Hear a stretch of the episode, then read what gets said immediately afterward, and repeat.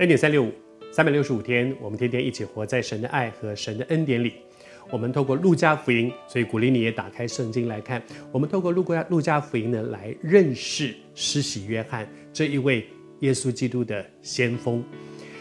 我们昨天说，神用每一个人的生命特质，神用路加这样的一个人，他的训练、他的背景、他的个人特质，非常细心的，所以他要去写。写这个耶稣的生平的时候，他要把这些写下来，能够传给别人。他是很认真的去查证的。昨天说到说，他都详细考察，然后呢是按着次序把它写出来的。所以他不是东一点西一点，听到一点记一点，不是。他想起什么写什么，不是。他是详细考察，而他说他怎么详细考察呢？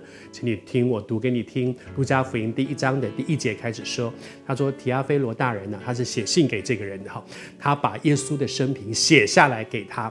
他说有好些人提笔作书，换句话说，这不是一个人讲的，很多人都想到这件事情，然后述说在我们中间所成就的事，就是耶稣基督。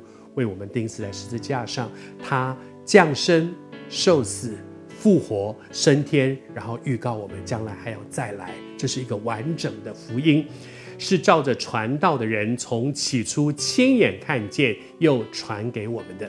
传道的人起初亲眼看见，换句话说，这些资料他去访传谁呢？访传那些耆老，也就是说，第一代的第一代的门徒。他自己不是第一代的门徒，他不是耶稣的十二门徒，但是他一个一个去访谈，访谈之后呢，这些传道的人他们是亲眼看见又传给我们的。他讲这些的意思是什么？这不是神话故事，虽然里面有很多的神迹，这不是神话故事。你知道，圣经不是神话，圣经充满神的话，但是它不是神话。它不是一个人编造出来的，他就是告诉大家说，我是认认真真去考察这么多的人，那些第一代跟随耶稣基督的人，每一个我去考察之后，我把它整理起来，这不是我编出来的，这不是神话故事。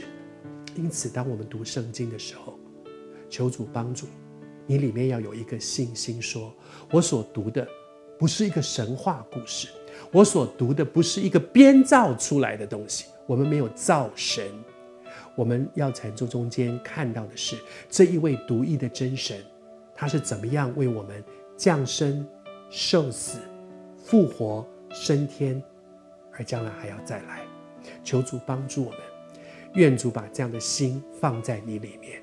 读圣经不是读神话故事，读圣经要读到神的话。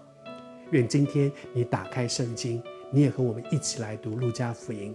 奉主的名祝福你，在读路加福音的时候，你要在这字里行间当中遇见这一位独一的真神，听见他向你的心说话。上帝赐福你。